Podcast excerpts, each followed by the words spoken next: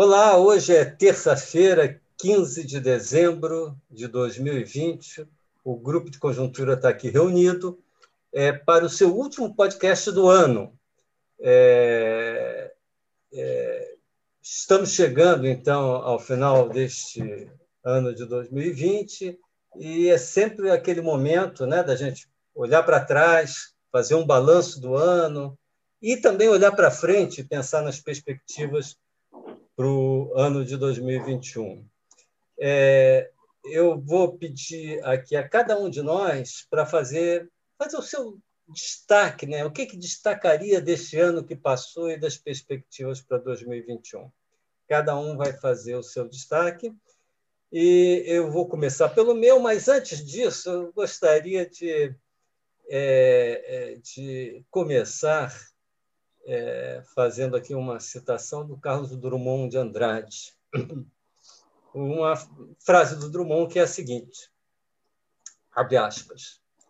Quem teve a ideia de cortar o tempo em fatias, a que se deu o nome de ano, foi um indivíduo genial, porque industrializou a esperança, fazendo-a funcionar no limite da exaustão.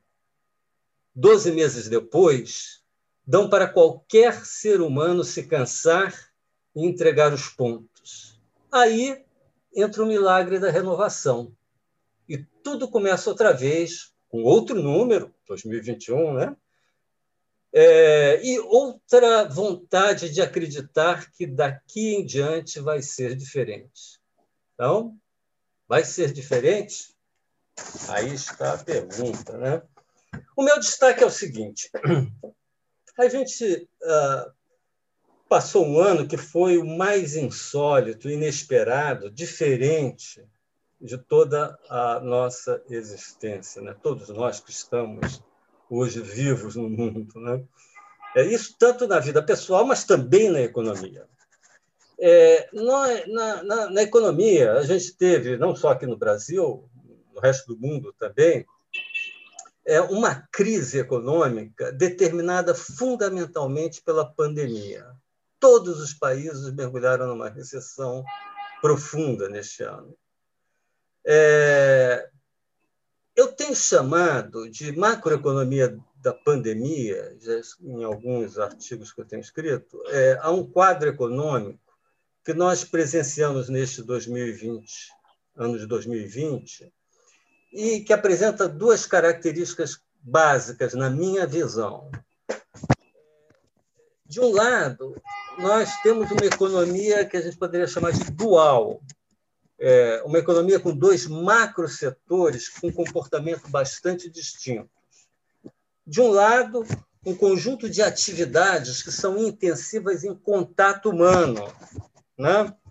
É, e essas atividades têm a sua produção travada, né? não por insuficiência de demanda agregada, não pelos motivos tradicionais, mas sim pelo medo do contágio, medo dos consumidores ou até por restrições é, do governo. É, tais atividades elas estão interditadas total ou parcialmente. E nós temos um outro setor cujas atividades não estão submetidas a esse tipo de restrição é, de saúde pública. É, típico desse último setor é, por exemplo, a indústria. É, a indústria, depois de ter uma queda acentuada de produção no mês de abril, foi se recuperando progressivamente e hoje está com nível de produção acima do pré-pandemia. Em alguns segmentos da indústria, inclusive, nota-se um excesso de demanda, uma incapacidade de atender a toda a demanda e pressões inflacionárias.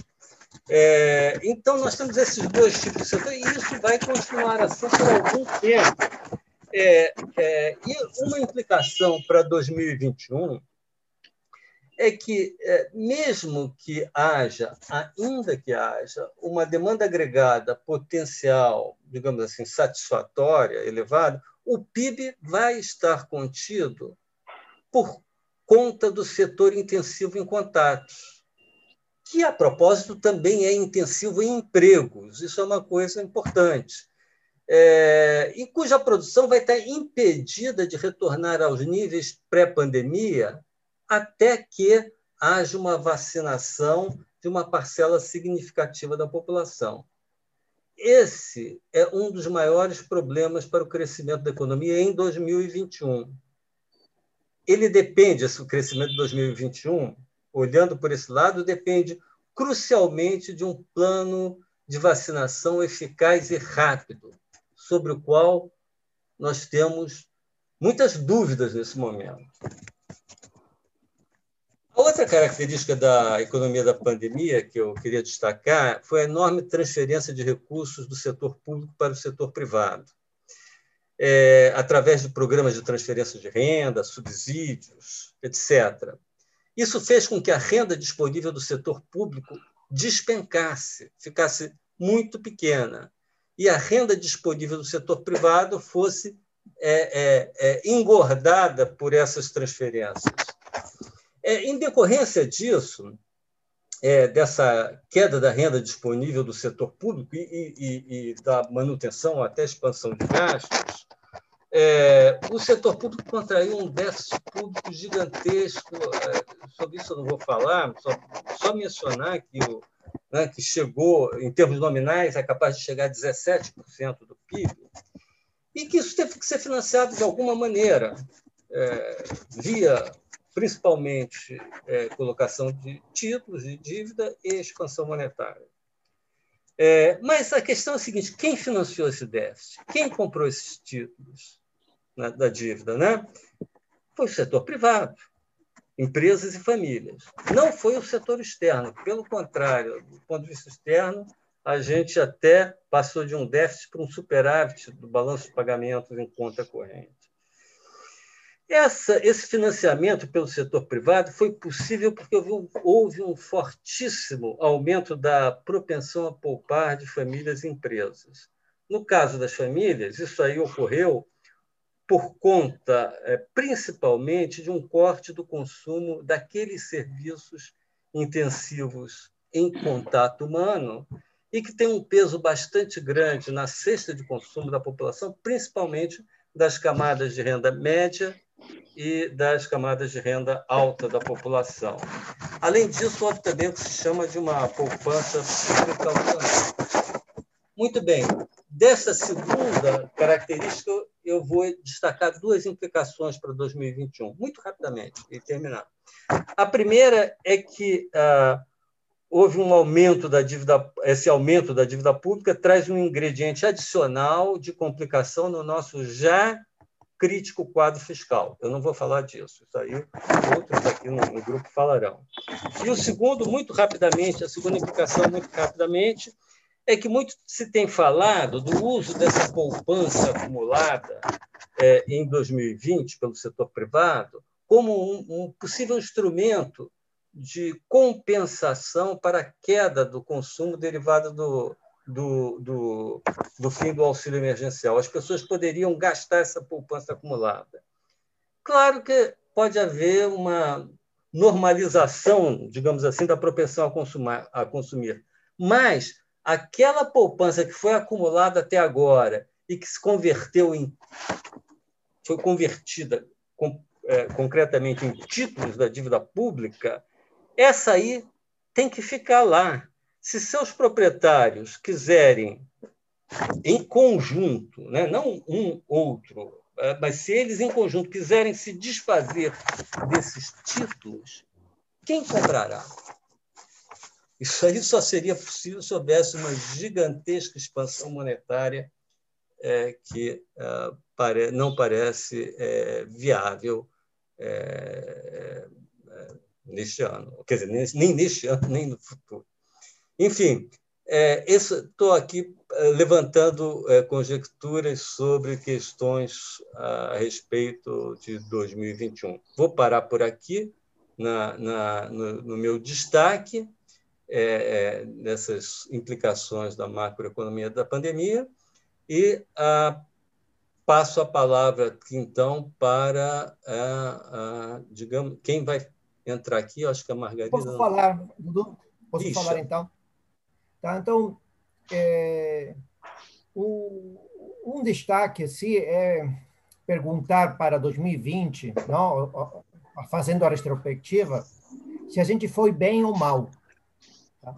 Em duas dimensões, tanto na dimensão da pandemia quanto na dimensão econômica. O que a gente observa é que na, na dimensão da, da pandemia, seja medida pelo número de contágios, seja medida pelo número de óbitos, o Brasil esteve na média dos outros países, tá? Ou seja, é, tanto no é claro que em alguns momentos, especialmente no início, a gente teve um número acumulado de óbitos muito grandes, tá? Mas depois outros países, tanto na América Latina, não outros países aqui na América Latina, como comparado com outros países, Europa, Estados Unidos, o Brasil tem tido um rendimento dentro da, da média, um pouco mostrando como é que o, o contágio, a evolução da pandemia, parece que converge para, para um certo número acumulado. É claro que podemos ter trajetórias diferentes, alguns chegam antes, outros chegam depois, tá? mas como que o, o contágio é, vai acontecendo. Se você fez o isolamento mais forte no começo, tem pouco contágio, mas provavelmente na medida que você vai afrouxando o isolamento, ele acontece. Então, o Brasil teve, digamos, em termos de comportamento na pandemia, teve mais ou menos na, na média do tanto está tá até melhor que vários países da América Latina agora no final, no acumulado desde o começo, e é, parecido com outros países da Europa. Se a gente for, for para o lado da economia, é, a queda do, do PIB estimada para o Brasil para este ano, tá? É, também fica mais ou menos na média do que seria é, os países é, desenvolvidos. Tá? Então, é, é, não tem um, um, não destoa muito a, uma queda do PIB. Vamos supor que o PIB possa cair este ano 4,4%. Tá? É, não vai ser muito diferente de outros países da OCDE, como Francisco Eduardo já, já tinha destacado na semana anterior. Tá? Então, o, tanto no lado da pandemia quanto no lado da, da economia, olhando para trás, o Brasil é, se manteve mais ou menos é, na média. É claro que quando a gente olha o esforço fiscal, o esforço fiscal brasileiro foi dos mais altos é, do planeta, ou seja, está muito acima da média do, do, dos emergentes, mais parecida com o que alguns países é, desenvolvidos é, fizeram, tá? Mas para país emergente com dívida alta, o Brasil está muito teve um esforço fiscal grande. Tá? O que me surpreende, que é meu destaque, que tudo isso aconteça em um contexto em que é, a política tanto de saúde pública a nível nacional, não, olhando para o Ministério de, da Saúde, quanto para é, é, economia, tenha sido tão pouco estruturada, tá? Ou seja, a gente tem, do ponto de vista institucional, marcos para tanto o Ministério da Saúde quanto para o Ministério da Economia, onde o, o poder executivo não, se, não, não tem sido muito bem é, consolidado e não tem estabelecido planos claros e definidos, tá? Então, aos trancos e barrancos, isso que eu queria falar, aos trancos e barrancos, sem ter um planos tanto na área de saúde quanto na área de economia, é, parece que o resultado brasileiro se saiu bem. Teve uma, um auxílio emergencial é, de, que não foi definido a partir de um plano claro, sino que foram definidos a partir de uma negociação política que tinha tudo para não dar certo, mas é, deu certo. Tá? Então, então é, o desempenho, olhando por esse ponto de vista, comparado com o resto do mundo, o Brasil está é, dentro é, da média. Tá? O outro ponto que eu quero destacar, um ponto que o Francisco Eduardo destaca, é que a pandemia não acabou, os efeitos da pandemia ainda vão se sentir no, no, no começo do ano que vem, provavelmente durante todo o, o primeiro semestre. A gente está esperando um plano nacional de vacinação, como o Francisco Eduardo destaca, e mas é, também é, aí a gente nota como é que institucionalmente o, o, o Brasil é, está desorganizado, tá?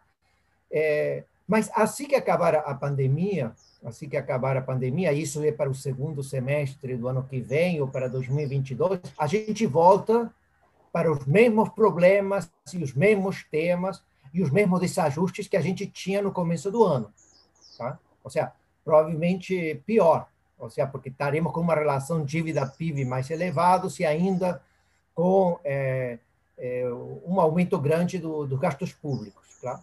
É claro que, olhando para a perspectiva, é, algumas coisas podem ajudar no meio dessa desorganização, tanto que acontece no Poder Executivo quanto no, no Poder Legislativo. Tá? E também no Poder Judicial, que muitas vezes é, o Poder Judicial brasileiro opina sobre questões que não tratam dela, não? opina sobre é, alíquotas de importação, é, é, Claro que agora está opinando sobre na área de saúde e a gente agradece isso, mas é, isso mostra um pouco a, a, desorganização da sociedade brasileira, não, e dos, dos, dos poderes, tá?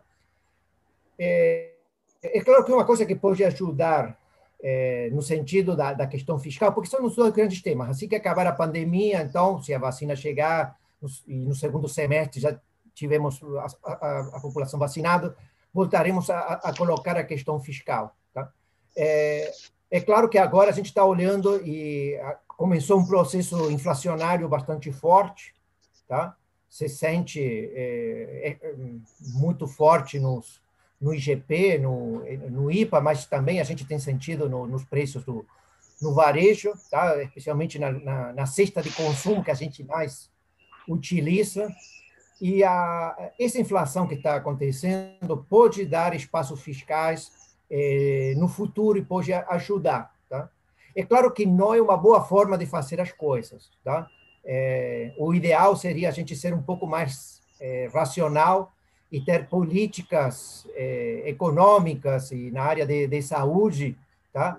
muito mais racionais, como a gente tem discutido ao longo destes últimos meses. Tá? Ou seja, do ponto de vista normativo, tá? um pouco que caracteriza a, a nossa sociedade, esse debate acalorado, político, emocional e pouco racional nesse sentido. E apesar disso, pelo menos olhando a retrospectiva 2020, a gente não foi tão mal. Tá? É o jeito brasileiro de, de ser, de fazer e funcionar. Tá? Então, esses seriam meus destaques. Muito bem. É, nós tínhamos feito aqui uma combinado uma ordem. A Margarida já deveria ter entrado, mas caiu a conexão dela com a internet. Então, enquanto aguardamos a volta da Margarida, é, vamos mudar mudar aqui a ordem dos fatores e, e a palavra está com o Caio para fazer o destaque dele. Bom, uh, em relação ao, ao desempenho da economia brasileira em 2020 eu destacaria dois aspectos, um positivo e um negativo, e, aliás, os dois, em parte, correlacionados. É, do lado positivo, essa vigorosa recuperação da economia depois do tombo inicial provocado pela interrupção da atividade econômica decorrente da Covid. É, graças aí, sobretudo, ao aos mega estímulos fiscais, em particular o auxílio, que tem um papel relevante nisso. A gente vai ter uma queda do PIB nesse ano, que deve ficar um pouco abaixo de 4,5%, é, que é um resultado muito melhor do que projetado ao longo de todo o ano. É, então, esse é um aspecto positivo. Do lado negativo, que a gente teve é, ao longo do ano, gradualmente, uma piora significativa das condições financeiras, com alta forte do dólar, dos juros futuros, e, em boa medida por causa da, da alta do dólar, uma inflação bem maior do que o previsto, o IPCA vai fechar o ano acima do centro da meta para esse ano, que é 4%, e principalmente os preços, a inflação no atacado está impressionantemente elevada, deve fechar o ano acima de 30%. É, então, esse é um, é um quadro. É verdade que do início de novembro para cá, por conta de uma melhora extraordinária do cenário externo, é, a gente está tendo, colhendo reflexos positivos disso na até os juros futuros caíram um pouco, então a gente está tendo uma melhora é, no período recente das condições financeiras. Mas é, é, é, uma, apenas uma compensação de uma grande piora inicial. Na verdade, se a gente for olhar o câmbio, mesmo com essa apreciação forte recente, ela ainda está cerca de 20%, o câmbio 20% mais desvalorizado que a média dos emergentes desse ano. Ah, os juros estão ainda muito altos, a, a inclinação da curva de juros, juros de 10 anos, menos de 3 meses, é a, é a maior, a curva mais inclinada entre as principais economias emergentes. Então, temos esse quadro. É, o principal determinante desse cenário, é, dessa piora das condições financeiras, foi é, a incerteza fiscal, na verdade. É, a dúvida se o país, depois desse mega estímulo fiscal em 2020, seria capaz de voltar ou, ou não uma situação fiscal compatível com o controle da dívida pública à frente. É, é nesse sentido que é, é a pior das condições financeiras é a contraface do bom desempenho que foi muito é, impulsionado pelos regimes fiscais. É, então, nesse sentido, que é uma correlação entre o que eu destaquei como o lado bom e o lado ruim. Ah, em relação ao desempenho de 2021, a economia, o crescimento em 2021, eu acho que um ponto importante primeiro a ter em conta é o seguinte, quer dizer, se a gente olha o crescimento pela métrica usual, que é o, o PIB do, do ano em relação ao PIB do ano anterior, ou que dá no mesmo, o PIB trimestral médio de um ano sobre o trimestral médio do ano anterior, é, fazendo esse tipo de decomposição, é, fazendo esse tipo de análise da, do, do, do, PIB, a gente pode decompor o crescimento do PIB pela métrica usual em dois componentes. Um que seria o carregamento estatístico de um ano para o ano seguinte, e outro é o desempenho do PIB especificamente dentro do ano em questão. É, é, e, por que eu estou falando isso? Porque essa questão é particularmente importante, vai ser particularmente importante para o crescimento na métrica usual em 2021, é, porque a gente vai ter um, um, carregamento estatístico de 2020 para 2021 muito elevado, atipicamente muito elevado, muito fora do, padrão habitual. E boa parte do crescimento em 2021 vai vir desse carregamento estatístico, não do desempenho específico dentro de 2021. Se nós olharmos, por exemplo, para a projeção mais recente do relatório Focus, naquele né, levantamento semanal do Banco Central, um amplo painel de instituições financeiras e consultores, consultorias, nós vamos ver que eles estão projetando menos 4,4 para esse ano, 2020, do PIB, que me parece bem razoável, e, e um crescimento de 3,5% para 2021. Ora, menos 4,4%, fazendo as contas, a gente vê que tem embutido um PIB do quarto trimestre desse ano que nós estamos, é, cerca 3,2% acima da média desse ano. E esse é o carregamento estatístico ano que vem. Ou seja, se o PIB parar a partir do quarto trimestre agora, não crescer nada na margem, é, teremos isso já daria, produziria um crescimento de 3,2 no ano que vem. Então, quando o Focus está projetando 3,5, ele está dizendo implicitamente o seguinte: olha, o PIB médio do ano que vem vai ser 0,3 acima do PIB do quarto trimestre desse ano.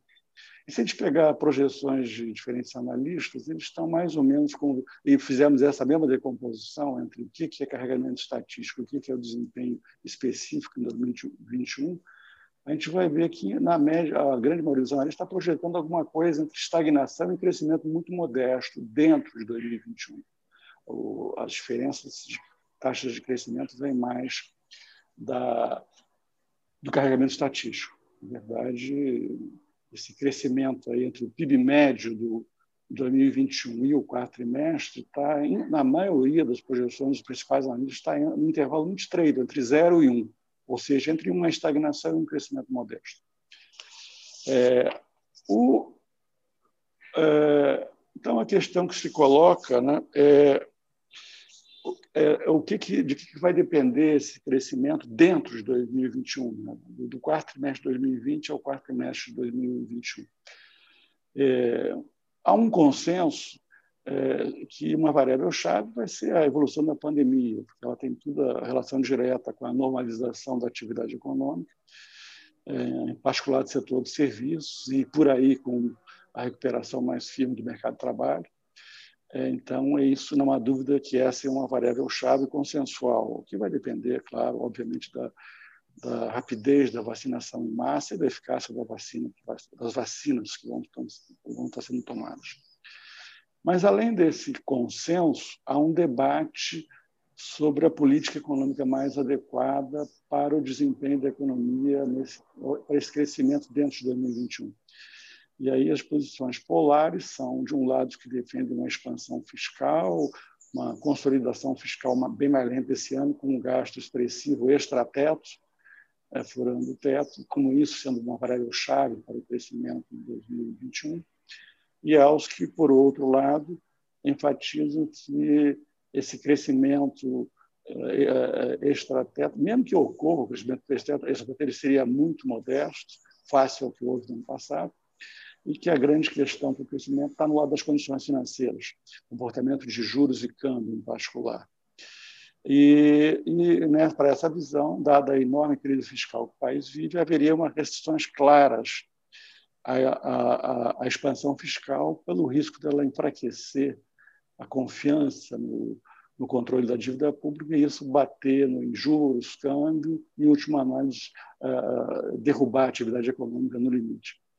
Então, é, esse é o debate. É, é, nesse debate, a minha posição, aliás, acho que nisso eu falo em nome do grupo, a, a nossa posição é a segunda, na verdade. É, que o desempenho vai depender essencialmente das condições financeiras e que a expansão fiscal, mesmo que haja alguma expansão fiscal estratégica, vai ser uma coisa é, muito limitada para estimular a economia e que a grande questão vai estar do lado das condições financeiras e da, da pandemia, como eu falei antes, do controle da pandemia. Então, essa é a visão. Agora, nessa, embora alinhado com essa segunda posição, eu queria colocar o seguinte: é que eu tenho algumas ressalvas importantes, vou destacar duas, em relação a, a muitos economistas que são alinhados a essa posição e o que eles vêm dizendo. Eu queria fazer duas ressalvas. A primeira ressalva é que muitos economistas dessa segunda posição, que enfatiza a relevância máxima das condições financeiras, é, eles é, minimizam muito a dificuldade que vai haver nessa transição entre esse mundo que a gente viveu esse ano de mega estímulos fiscais e até creditícios, né, mais até os estímulos fiscais, uh, e e o que se segue, dado que esses estímulos vão desaparecer não gradualmente, mas abruptamente agora no início, pelo menos a, a princípio é isso que está enunciado. Eles vão desaparecer abruptamente no início do ano. É, é, então, esses economistas que minimizam isso falam: ah, não, mas o mercado de trabalho está em recuperação, tem essa poupança acumulada, a qual o Francisco se referiu antes, que pode se converter em gastos e, e, enfim, tem a expansão do crédito. Então, eles tendem a achar que há, há boas razões para se pensar numa espécie de pouso suave, uma coisa compensa a outra, a redução, e você não tem maiores impactos negativos nessa transição. Eu tenho uma visão muito diferente, sou muito mais pessimista em relação a isso. Eu acho bastante improvável, aliás, esse cenário. É, as razões de eu achar isso improvável são, em primeiro lugar, o fato de que o auxílio, por exemplo, o auxílio é um, uma transferência de renda para as famílias atualmente em 20, perto de 25 bilhões mês, perto de 25 bilhões mês, o que significa, se a gente pensar o PIB em bases mensais, o PIB e seus componentes em bases mensais, e 25 bilhões quer dizer mais de 6% do consumo das famílias. Esse benefício vai desaparecer por enquanto, até prova contrário, de uma hora para outra. É, e não esquecendo que esse benefício é voltado principalmente para as classes de renda mais pobres, que têm uma altíssima propensão a consumir. Então, esse, além disso, a inflação, no momento, a, a, não está tão baixa, que é uma fonte adicional de contração de renda das famílias. Então, é, estamos lidando com uma contração de renda substancial das famílias. Segundo ponto aqui sobre essa recuperação do mercado de trabalho, se a gente pegar o dado mais recente da, da PNAD, que ainda é de setembro, nós temos que o total de pessoal ocupado no Brasil ainda está cerca de 11 milhões de pessoas abaixo do ano igual ao período anterior, o período pré-pandemia, e a massa de rendimentos efetivamente recebida dos trabalhadores ocupados, a massa de rendimentos, ainda é cerca de 22 bilhões de reais em setembro, menor que setembro do ano anterior. Então, nós estamos falando, e nada indica que no quarto trimestre isso pode terá mudado substancialmente. Certamente houve alguma melhora, melhora na margem, mas nada que mude a dramaticidade da questão que a gente está discutindo. É, quanto à poupança acumulada, compensar o gasto, ela virar consumo, e isso compensar a redução dos estímulos. O Francisco observou, fez uma observação pelo lado macro da questão do financiamento público, que me referia a um outro lado da questão, que é as decisões dos indivíduos, das famílias sobre o uso da sua poupança. E isso depende, obviamente, muito. Nesses primeiros meses, a gente vai ter um fator muito contra esse uso, pelo menos o uso maciço desses recursos para gasto, que é a incerteza, tanto ligada à pandemia, à normalização da atividade econômica, quanto à brutal incerteza fiscal e seu impacto nas condições financeiras da economia. São dois fatores grandes de existir. Então, resumindo, eu tenho sobre isso, eu tenho a impressão que a gente o cenário mais provável é um cenário não de um pouso tão suave assim, mas de uma queda do PIB, um PIB médio nos dois primeiros trimestres do ano inferior ao PIB do quarto trimestre. Uma queda, magnitude já ver, ainda incerto, mas vier, claro, de queda. Um PIB médio no primeiro semestre menor que o do quarto. É, a segunda ressalva que eu queria fazer, a segunda ressalva que eu queria fazer é sobre a questão do teto dos gastos, que é muito enfatizada nessa posição com a qual nos alinhamos. É, não há dúvida que o teto é, é, a grande âncora da confiança no fiscal e tudo mais, ninguém concordamos todo sobre isso, é, mas daí se segue muitas vezes uma visão muito rígida de que nenhum tipo de flexibilização do teto é aceitável no contexto atual da economia brasileira. E isso me parece francamente exagerado. Na verdade, é, não há dúvida que se houver uma flexibilização do teto sem reformas estruturais de médio prazo que sinalizem é, um controle da, da dívida pública à frente, aí sim o resultado dessa flexibilização, mesmo temporária, é, com a volta ao teto em algum momento posterior, seria desastroso. É, então, bateria muito fortemente, provavelmente, nos juros e câmbio e negativamente na atividade econômica. Mas isso não está dado, isso é o que está em questão. Que tipo de reforma, de, de contrapartidas vão estar sendo geradas é, no momento próximo e imediato. Estou vendo que eu estou aqui meio estourando meu tempo, vou fazer um, rapidíssimo resumo para eu ter que falar de menos coisas que eu tinha pensado. É, de qualquer maneira, eu acho que, se a gente levar em conta mercado trabalho fraco no início do ano, até porque vai, o setor de serviço ainda vai continuar muito travado pela pandemia.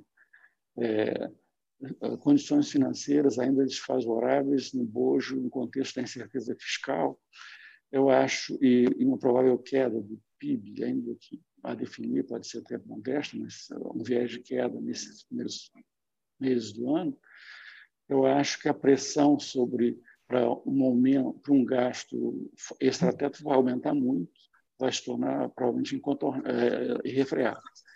E essa possibilidade, aqui para encerrar, pegar o meu último ponto, essa possibilidade de ter um gasto extrateto, ela foi muito reforçada na semana passada pelo que saiu na imprensa do que seria a versão preliminar da PEC fiscal que o relator, o senador Márcio Bittar, é, vai enviar para o Congresso analisar a partir de fevereiro.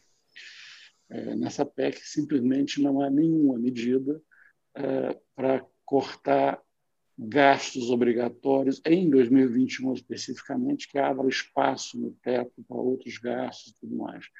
O teto já estava muito pressionado por outras questões que não vou aqui entrar em detalhe. O espaço para gastos extraordinários, é, extrateto, o espaço para gastos tipo transferência de renda é zero. Então, eu acho que isso, esse esse, esse desenho da que por enquanto é o que se tem, sem gastos, sem corte de gastos obrigatórios em 2021, praticamente torna uh, inevitável que o Congresso acabe optando por um gasto extra-teto, que, que idealmente seria um gasto temporário, um volta ao teto em prazo a definir. Então, toda a nossa discussão vai ser sobre essas reformas que vão ser enviadas. O que saiu, por enquanto, é preocupante, por um lado, é, porque estou é, vendo que eu estourei o tempo. Eu acho que eu, eu, queria falar de mais coisas sobre essa reforma, mas talvez seja fazer. Tem vários comentários a fazer sobre ela e até alguns atenuantes, porque ela foi muito mal recebida, exatamente porque ela não enfrentou a questão imediata de viabilizar o teto via corte de gastos obrigatórios. Mas ela também tem algum, alguns aspectos que me parecem atenuantes, que vão entrar no. E tudo isso vai ser muito. Esse mix do que, que é ruim, o que, que é bom, o que, que é, vai ser muito importante para se ter, ver como é que o mercado financeiro, os investidores vão reagir a essa PEC, é, o que vai ser crucial para o desempenho via impacto em juros e câmbio para o, para o desempenho da economia, principalmente no segundo semestre do ano. É, mas eu não tenho tempo para entrar nesse tipo de detalhe que eu gostaria, então na, fica para prometo que na, no nosso próximo podcast de 5 de janeiro, né, que está marcado, eu retomo essa questão. Ok, obrigado, Caio. É, nesse meio tempo, voltou a conexão da Margarida com a internet, então nós vamos poder ter aqui o destaque da Margarida para é, é, 2020 e 2021, né? E, é, ela vai fazer uma apresentação de PowerPoint também, vai apresentar um gráfico muito interessante, que a gente já teve uma prévia, né? E, então, quem tiver no YouTube, por exemplo, pode é, é, acompanhar o gráfico. É, então, eu queria falar um pouquinho sobre o balanço né, fiscal, sobre o conjunto das medidas que a gente adotou aí. Então, esse gráfico sintetiza bem né, o, toda a, tudo aquilo que eu vou argumentar. O Brasil, o que, que tem nesse gráfico? Nós temos no eixo do X a dívida pública em percentual do PIB em 2019, para cada um desses conjuntos de países. E no eixo do Y, a gente tem as medidas fiscais de enfrentamento à pandemia, também em percentual do PIB. Então, por exemplo, vamos pegar um caso Chile. O, o Chile tem uma dívida pública PIB baixa em 2019, mas adotou um mega pacote fiscal. E olhando aqui esses vários países que a gente tem, o Brasil se diferencia.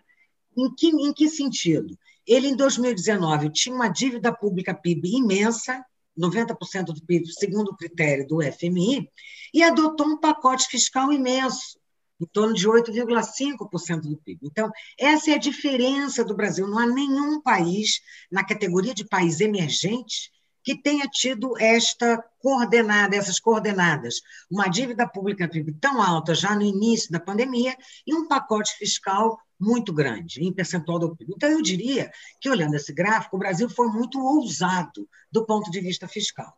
Isso tudo teve a sua face positiva, né? A gente teve uma bela recuperação aí no segundo semestre, mas isso, a face negativa, acentuou muito os desequilíbrios fiscais que a gente já tinha pré-pandemia, como todos nós já vemos falando isso ao longo de todo o ano. Né? Bom, então, quais são as questões aí que eu quero colocar como mais importantes? Tem sempre um debate no sentido de dizer: olha, não tem problema nenhum, vamos emitir moeda para financiar isso. Nós temos um problema enorme de financiamento desse enorme volume aí de recursos que o Tesouro Nacional tem que demandar para se financiar. Então, somando aí o pacote fiscal, né, e as necessidades de rolagem de dívida pública, a previsão para os próximos 12 meses é de uma necessidade de financiamento de 47,3% do PIB. Eu inseri aí um déficit público de 10% do PIB fora uma dívida pública PIB a vencer em 12 meses, que representa hoje 44%, né? é 41,1% da dívida total e 37,% do PIB. Então, somando essas duas necessidades do setor do Tesouro Nacional, nós temos nada menos que 3,4 trilhões de reais a serem demandados pelo setor público dos entes privados, né? Aquilo que o Francisco Donaldo colocou no início, né? Então, está havendo uma enorme transferência de recursos de é, os, os, os, agentes privados credores, né, com poupanças sobrando, financiando aí uma, um déficit cada vez maior do setor público. Isso era no Brasil no mundo inteiro. No caso brasileiro, isso tem assumido contornos muito dramáticos e muito perigosos. Então, o que a gente pode tirar disso tudo? Né, a gente já está tendo dificuldade para financiar, com certa folga, aquilo que o Tesouro precisa. Então, evidentemente, nesse contexto, as regras fiscais, é, sinais de confiança no sentido de que a trajetória da dívida pública em relação ao PIB tem uma previsibilidade, são fundamentais para que a gente eventualmente até estenda alguns estímulos adicionais, mas que a gente não perca né, a capacidade, o Tesouro Nacional não perca a capacidade de se financiar em mercado. Né, porque a, o financiamento monetário de parte dessa necessidade já vem ocorrendo. E o Banco Central tem utilizado as operações de mercado aberto, que são as operações compromissadas, para drenar o excesso de liquidez que o Tesouro Nacional tem, tem colocado no mercado, usando a sua conta única. Né? Mas isso, evidentemente, tem limites. E esse encurtamento da dívida pública que a gente está também colocando aqui, ela é muito perigosa. Ele é muito perigoso. Por quê? Porque é rapidamente, a gente diz que chama quase moeda, se chama quase moeda rapidamente, se é uma dívida tão curta, é uma aplicação tão curta, principalmente as operações compromissadas, elas rapidamente migram para qualquer outro ativo, né? Face a uma percepção de risco maior. Isso, como é um volume muito grande de recursos, vai estourar no mercado de câmbio. E aí a gente pode ter uma crise de proporções outras, né? que a gente já sabe qual é a história: desvalorização cambial, expectativas de inflação em alta, inflação em alta, e uma dificuldade imensa para conseguir aí passar por um período aí de crescimento a partir da pandemia. Então, era esse o balanço que eu queria fazer. A gente conseguiu, né? tem um lado muito bom, mas agora a gente tem que tomar cuidado, de fato, a gente tem que ter a consciência da importância das medidas aí para prosseguir o ajuste fiscal estrutural. Ok, Margarida, vou pedir para você descompartilhar o seu gráfico. É, é, fizemos então nosso balanço, né? nosso balanço e perspectivas. Os economistas costumam ser céticos, nós economistas costumamos ser céticos, ver os problemas, etc. Mas, é, aqui pegando a, a, a, dica do Lixa, né? É, vamos esperar que, de alguma maneira, as coisas acabem se acertando, né, Lixa? De algum, ele que tem a visão argentina, a visão de fora, né? E, e, observou isso, né? que de alguma maneira as coisas acabaram funcionando, não muito bem, mas razoavelmente. Vamos esperar fazer esse desejo para 2020, né? que de alguma maneira as coisas acabem se encaminhando bem, apesar de todas essas dificuldades, obstáculos que a gente é, colocou aqui. Muito bem, é, boas festas para todos, um uh, ótimo, na medida do possível, 2021. Certamente, a partir de certo momento, ele vai é, tender a, a, a ser bom. E nós voltamos com o nosso podcast no dia 5 de janeiro. Um abraço a todos.